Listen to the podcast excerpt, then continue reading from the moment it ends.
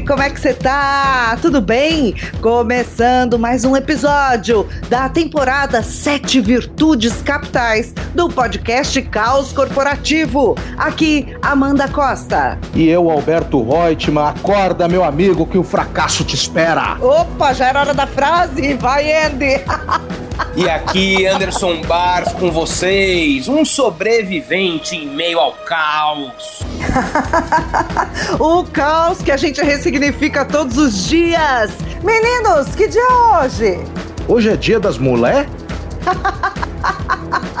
dia das mulheres é todos os dias.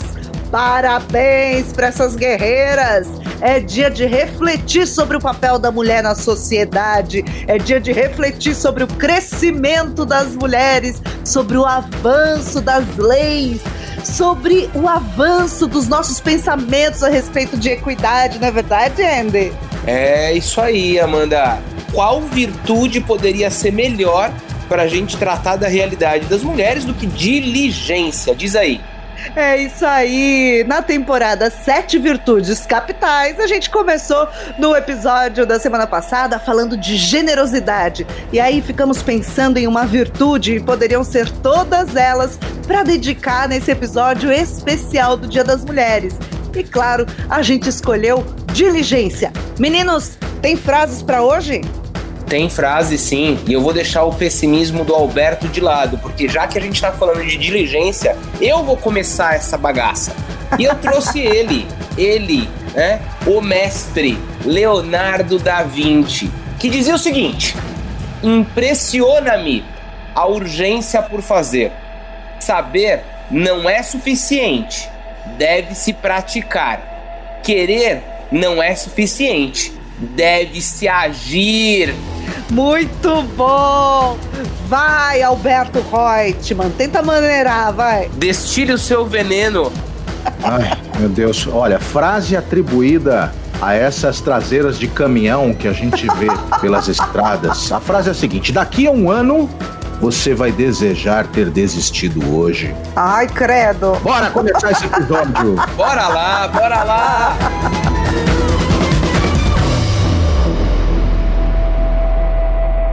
A palavra diligência vem de diligere, que olha só, o que, que significa, Andy? Essa palavra vem do latim, viu, Amanda?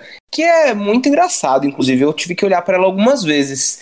Significa aquele que ama. Ótimo. Diligente, aquele que ama. Sério, eu não imaginava isso. é, aquele que ama se preocupa, né? Eu acho que existe uma correlação muito grande nessa palavra com relação ao comportamento derivado dela, né? Se você ama algo, você se dedica, nunca tem tempo ruim, não há cansaço. É, a gente vê as mulheres se dedicando praticamente em tudo que elas fazem, em tudo que elas tocam. Então, eu acredito que mulheres diligentes são ainda mais fortes do que simplesmente os diligentes. Agora, Alberto, Amanda, vocês sabiam que a diligência também é estudada na filosofia, mais precisamente dentro da ética. É uma virtude humana de seguir um objetivo de vida, conquista né, de qualquer tipo de princípio por meios convencionais, obviamente, até se chegar ao fim, ou seja, estipular a meta e fazer acontecer sempre que eu, eu, ouço falar essa palavra diligente em alguma conversa profissional, eu sempre imagino que é um trabalho que precisa ser feito com atenção, com cuidado, com senso de urgência, com muito zelo. E, e tudo isso é característica da forma como as mulheres trabalham, né, gente? É, e isso está muito em linha com os princípios do empoderamento das mulheres preconizados pela ONU, né? A gente está falando de sete princípios, né? E um deles chama muito a atenção, né? Estabelecer liderança corporativa de alto nível para a igualdade de gênero. Agora, sempre que a gente fala a respeito disso, né? É, é inegável a gente ir buscar os nossos exemplos. Eu não sei se vocês sabiam, mas existe uma ouvinte que se chama Sandra, né? Sandra Bars, precisamente, que um dos papéis dela é ser minha mãe nessa vida, né? É. Essa é, é especial. É, vai morrer de orgulho agora. Vai viver de orgulho. É, com certeza. E aí o que acontece? Eu me lembro até hoje, né, de uma época da vida em que ela trabalhava em que ela acordava tipo 4 horas da manhã para cuidar das coisas da casa, lavar roupa. Então eu me recordo, né, do som dela lavando roupa, tipo 4 horas da manhã, 5 horas da manhã antes dela sair para trabalhar. Se isso não é ser diligente, eu confesso que eu não sei o que é, viu? Aliás, hoje, começando o dia, você mandou no nosso grupo uma charge bárbara, né, Anderson? É isso mesmo, Amanda. Eu já sabia que a nossa pauta ia ser essa e eu sabia que você ia adorar essa charge aí que eu te, que eu te mandei. Pensa, ouvinte, numa daquelas pistas de corrida, né, com as raias da pista de corrida, que tem, né, três homens do lado direito sem nenhum tipo de obstáculo pela frente. E tem duas mulheres do lado esquerdo, e nas raias que elas estão, tem coisas do dia a dia, né, de uma rotina familiar, como máquina de lavar, roupa no varal, né? Vassoura, Fogão, vassoura, carrinho de bebê. É, e assim por diante. Então eu te mandei logo cedo que eu sabia que ia fertilizar aqui os nossos pensamentos para esse tema. É verdade, né? A, a mulher precisa passar por tudo isso para depois começar a ganhar velocidade na raia em que os homens já estão ali ganhando velocidade sem nenhum obstáculo pela frente. Você acha que é assim mesmo hoje, Alberto?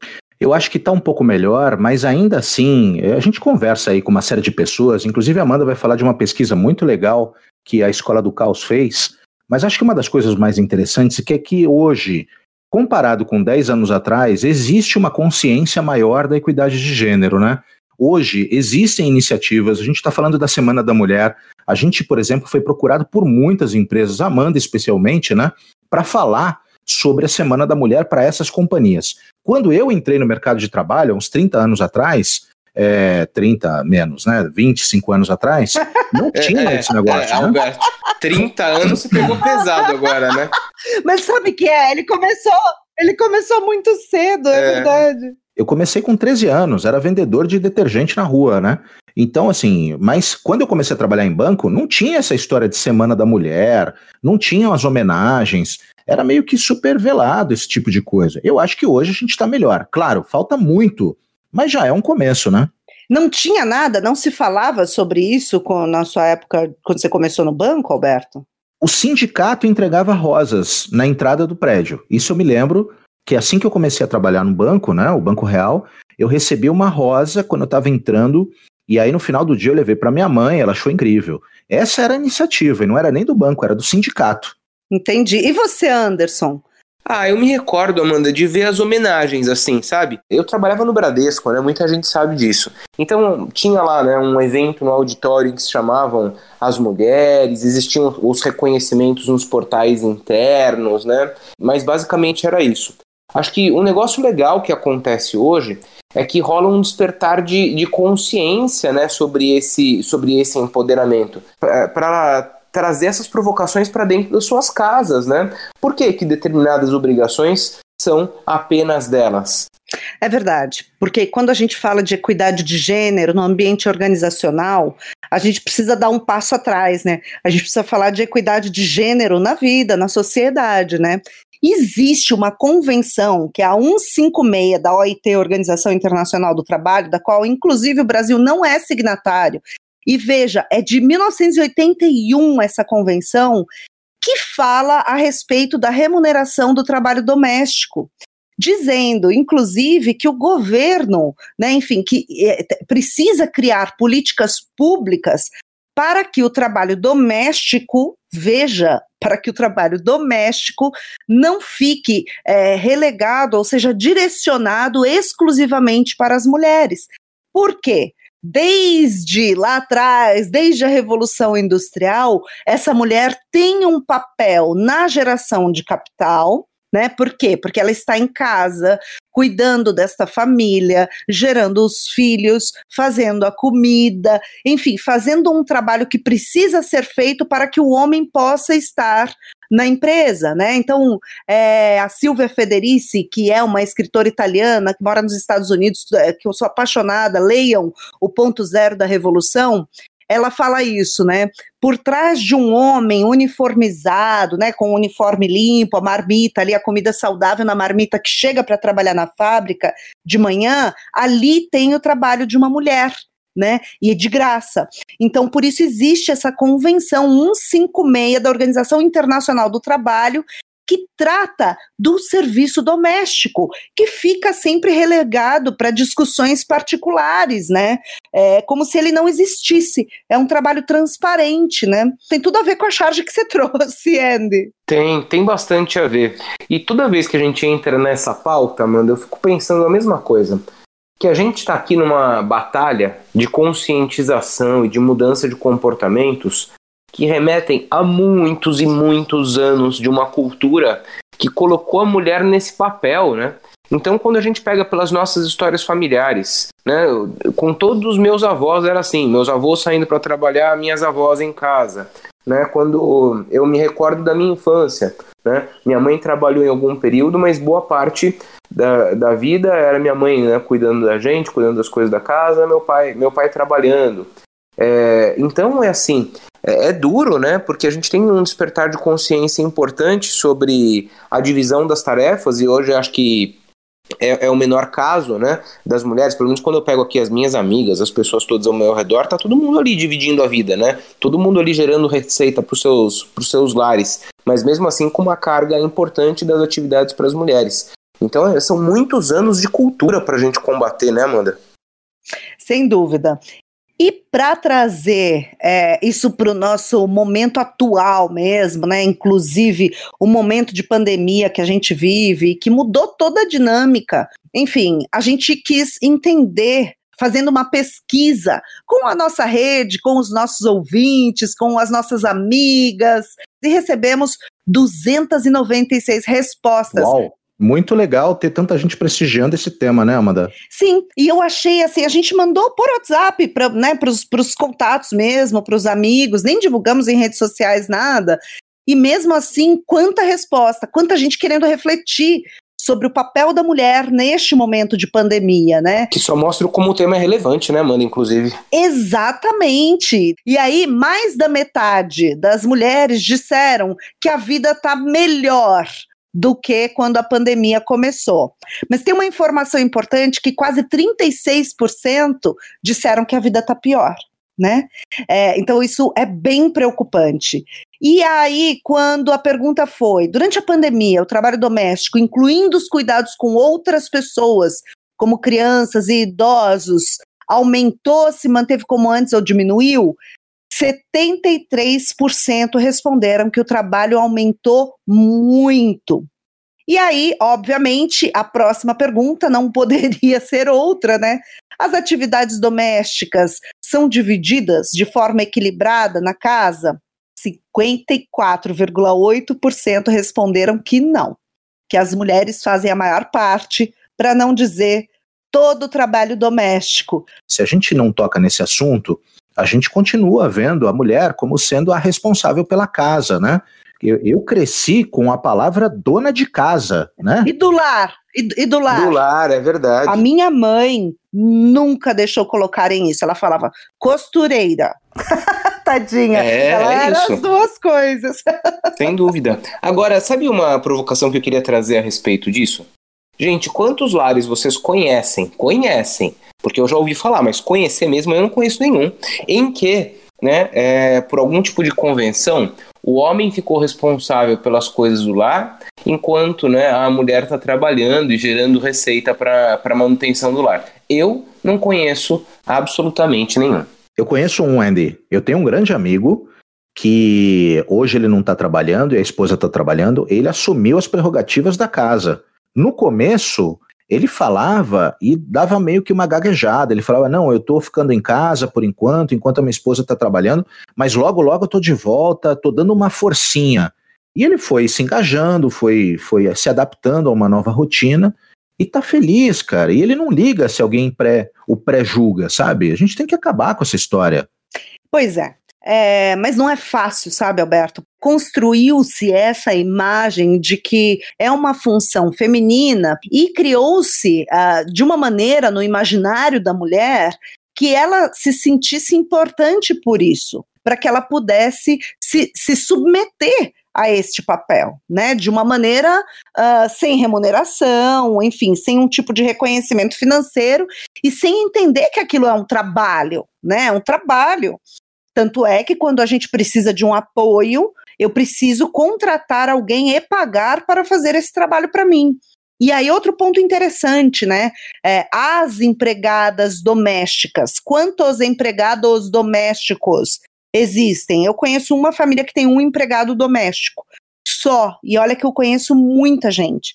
Então, para que hoje, Dia da Mulher, a gente possa trazer um pouco de reflexão, eu queria convidar vocês dois, meninos, para que vocês dissessem esses, esses papéis, esses, essas formas, né, que também existem para os homens. Isso dói para vocês?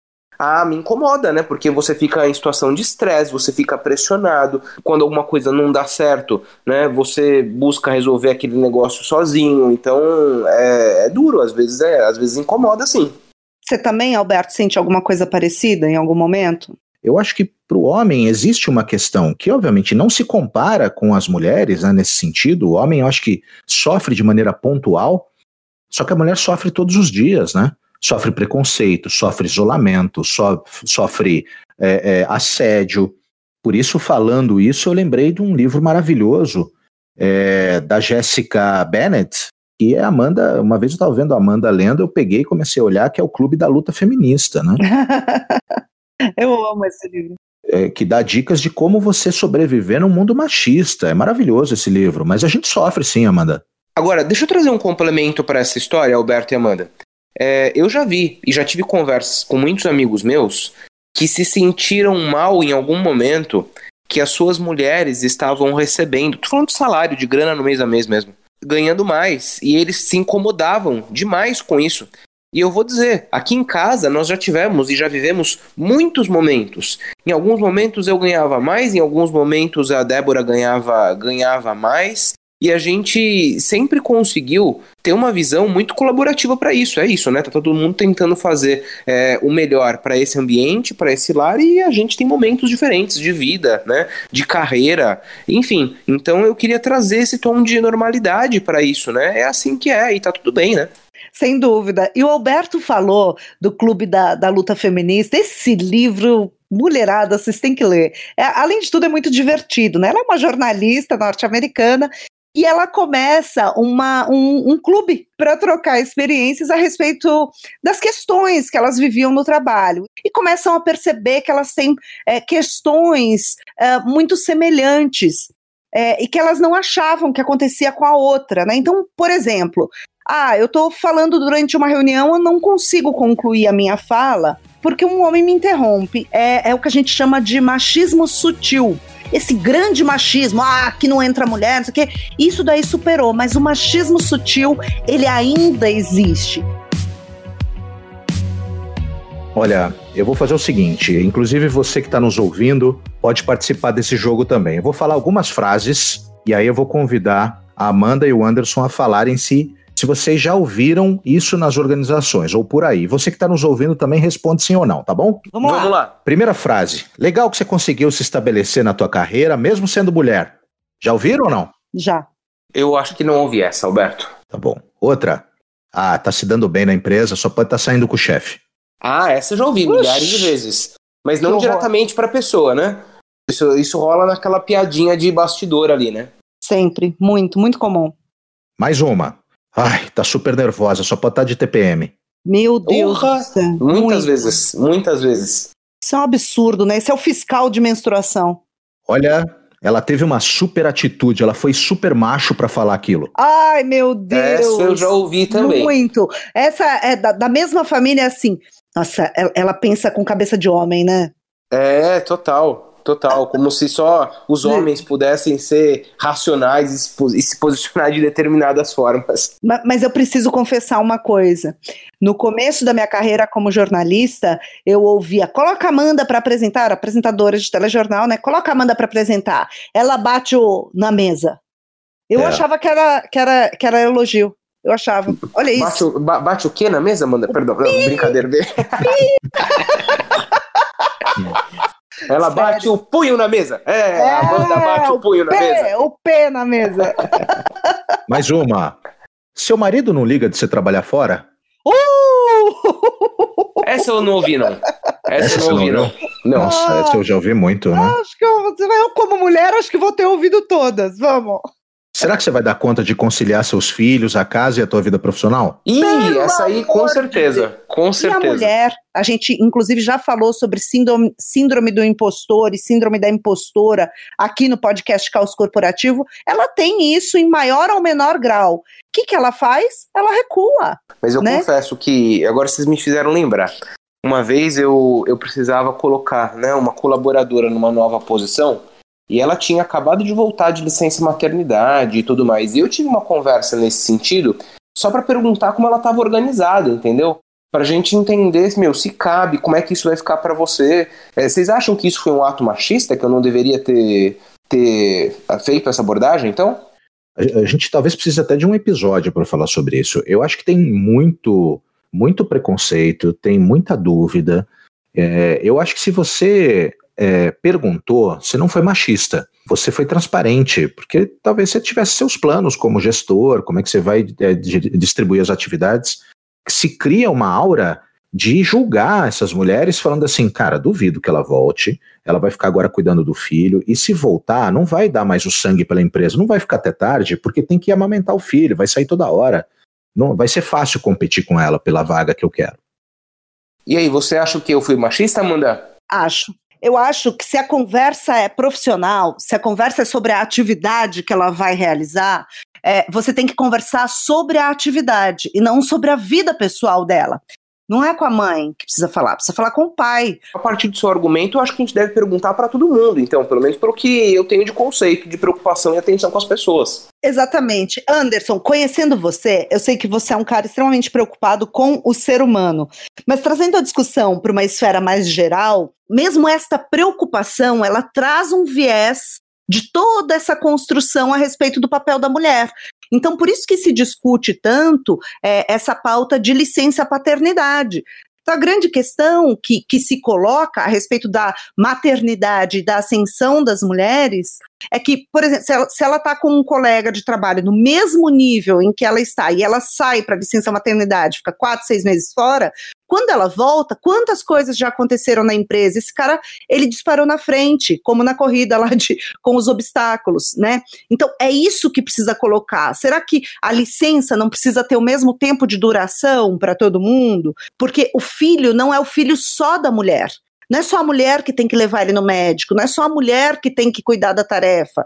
Então, eu acho que, que tá aí, até no cuidado, sem querer, a gente tem um pouquinho de machismo sutil, sim. É a minha opinião, meu amigo. É polêmico o tema, hein? Então, já que a Amanda falou, ó, momento polêmica, né? Vamos lá. Qual deveria ser o tempo de licença paternidade? Para a mulher, hoje, pela lei, é 120 dias. E para o homem, também pela lei, a, a licença paternidade é de 5 dias. 120 contra 5. É, qual vocês acham que deveria ser o tempo para os dois? É, independente do qual, do qual seja, eu acho que deveria ser igual. É um momento de adaptação familiar, no final das contas, né? Exatamente, até para que esse pai possa também criar um vínculo com essa criança, possa também entender que e a gente começa a desfazer esse essa construção que nos trouxe até aqui de que a, a, a casa, o serviço doméstico, o cuidado não só com as crianças, com o filho, mas também com o idoso, com os pais, com os doentes, né? É, é, é, da mulher, é trabalho da mulher, é trabalho de todo mundo. Porque os homens, principalmente os líderes, é como se eles fossem super-heróis, que eles não têm problemas, não é verdade? Que eles não têm problemas, porque tem alguma mulher resolvendo as questões deles. E, aliás, várias, muitas vezes, né? Porque tem a secretária, tem a empregada, tem a copeira, tem a esposa.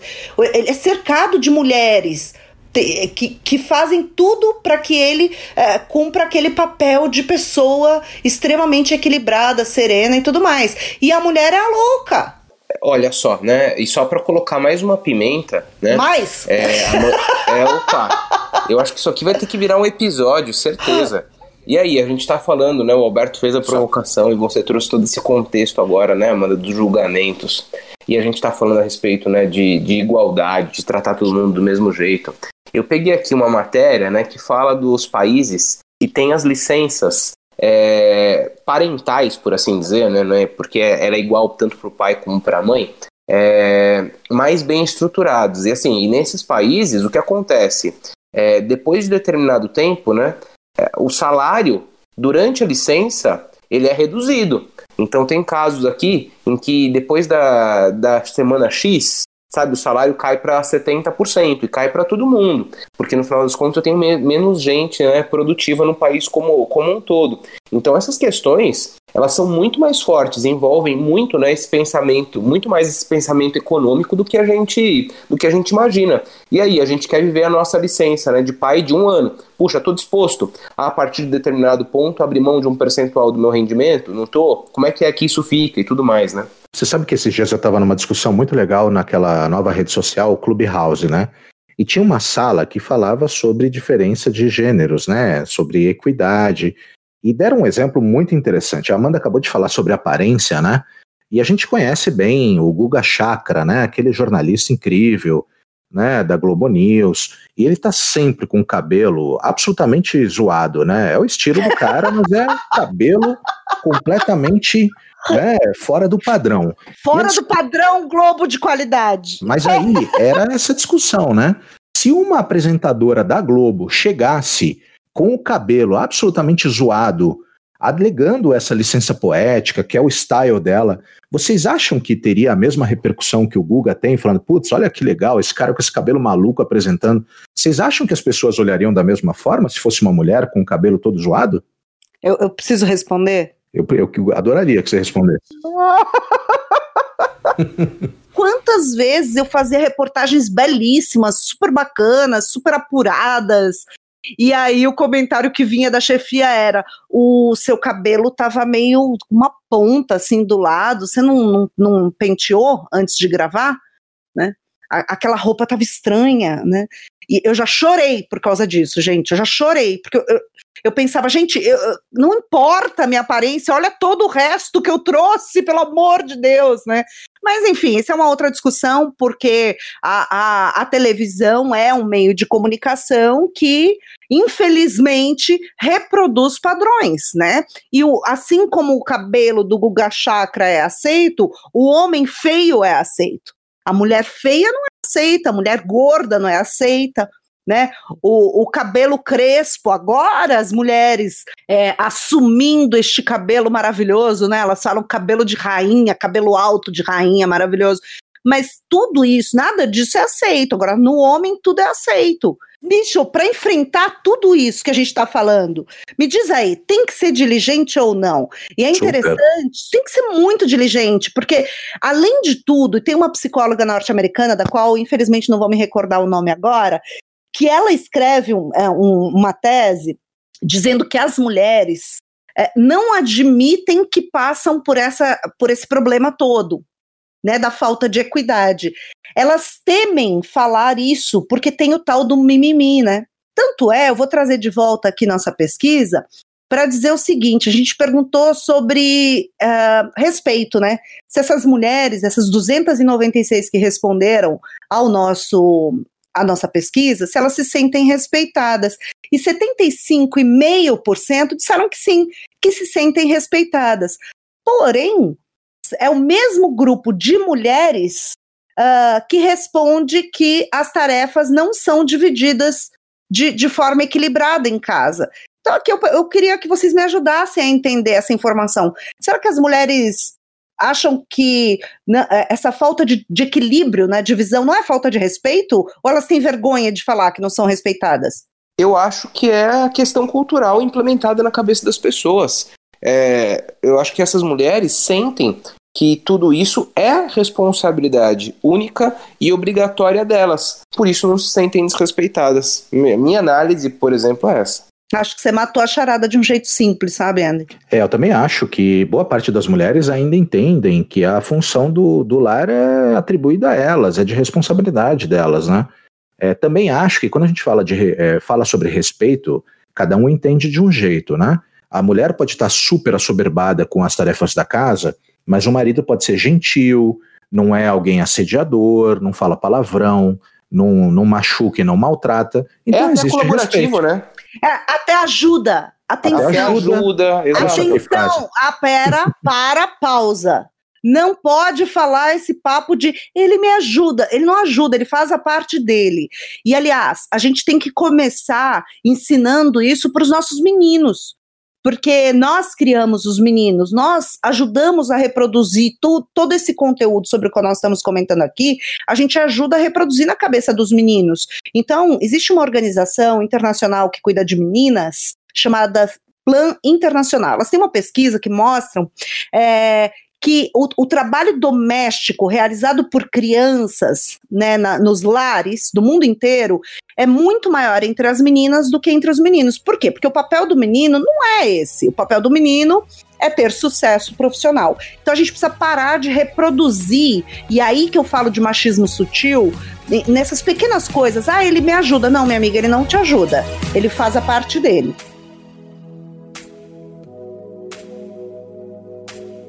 Agora eu queria fazer um momento de reflexão sobre um pouco desse papo que a gente está batendo aqui. A Amanda falou, né, que tem muita gente que é, analisa essa situação achando que é mimimi.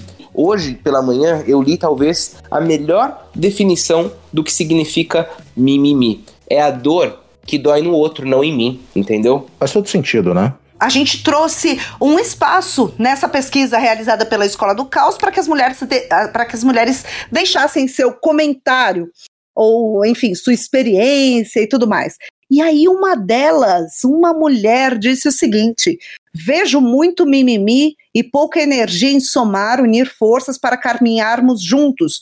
Somos humanos, não somos rivais, homens e mulheres somos irmãos, não somos um gênero. Aí ela escreve LGBTHI.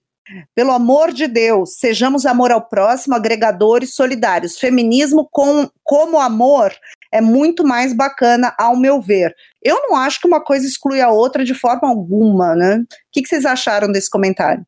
Eu não vejo as mulheres brasileiras sendo muito sorori, é, sororidárias, né? Para quem não.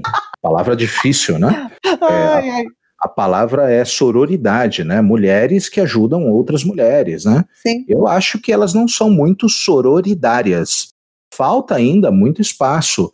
Inclusive, eu acho que mulheres que chegam no topo são menos solidárias ainda, né? Elas olham e falam: eu passei por tudo isso, cheguei aqui, elas que lutem. Vocês não é acham? Verdade. Faz todo sentido, isso é muito comum. E mulher machista é, é muito mais cruel, né? Na, no meu modo de enxergar. E a grande questão também, gente, é o seguinte: é, a gente aqui, quando a gente fala em equidade, a gente não está falando de homem nem de mulher, e por isso a gente falou, comentou a questão da licença paternidade também. A gente está falando disso mesmo, né? De seres humanos, né? Enquanto não houver equidade, não vai ficar bom nem para o homem nem para a mulher, porque para o homem também é uma máscara que precisa ser usada no dia a dia, assim como é também uma máscara que é obrigatoriamente tem que ser usada pela mulher. Agora é o seguinte, a mulher ela tende a sentir essa força do machismo estrutural, né, que, que muitos falam, quando ela está exposta. Eu, por exemplo, enquanto eu estava casada, tinha o meu marido, os meus filhos, ali aquela família margarina, tudo certinho, eu não sentia tanto os efeitos do machismo, e principalmente desse machismo sutil, quanto depois eu passei a sentir quando eu me tornei viúva. Né? Então, o, o, o, machismo estrutural ele protege algumas mulheres que estão dentro do, do cenário ali da família margarina.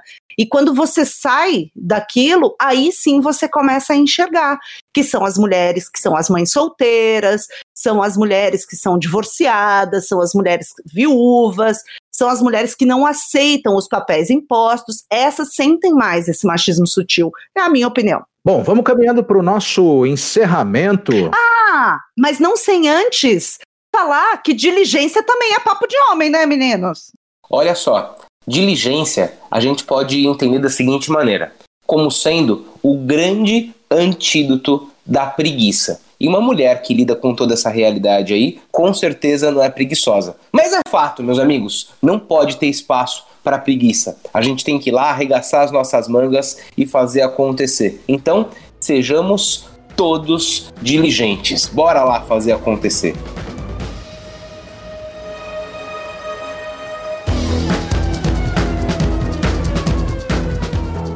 Olha, e na música, eu acho que a gente tem muito preconceito também, né? Tem músicas lindas, mas hoje que talvez não façam muito sentido. Vou dar duas, né? Mulheres de Atenas, do Chico Buarque. Mirem-se no exemplo daquelas mulheres de Atenas, né? Que servem os maridos. Nossa. Então, ou seja, muita gente canta isso, né? Outra, Mulher de Fases, do Raimundo, né? Nossa, Ah, eu é adoro verdade. Raimundos, Alberto, adoro Ah. Raimundos. Eu também amo, mas, gente, essa mulher, poxa, é, é o fiscal da menstruação uh, musicado.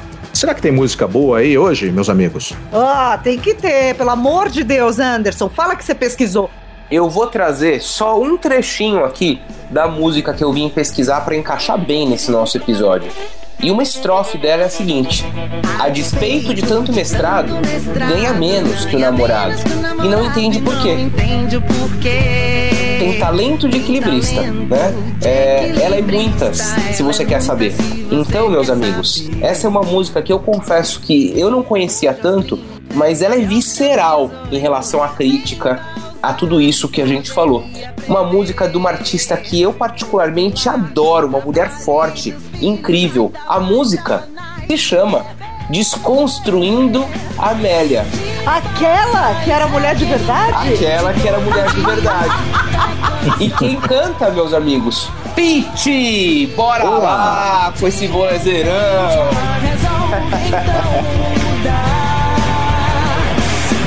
Feliz Dia da Mulher. Dia das Feliz Dia das Mulheres! Vamos que vamos, todo mundo! Que seja dia de reflexão, mais reflexão, mais respeito, por favor. Um beijo.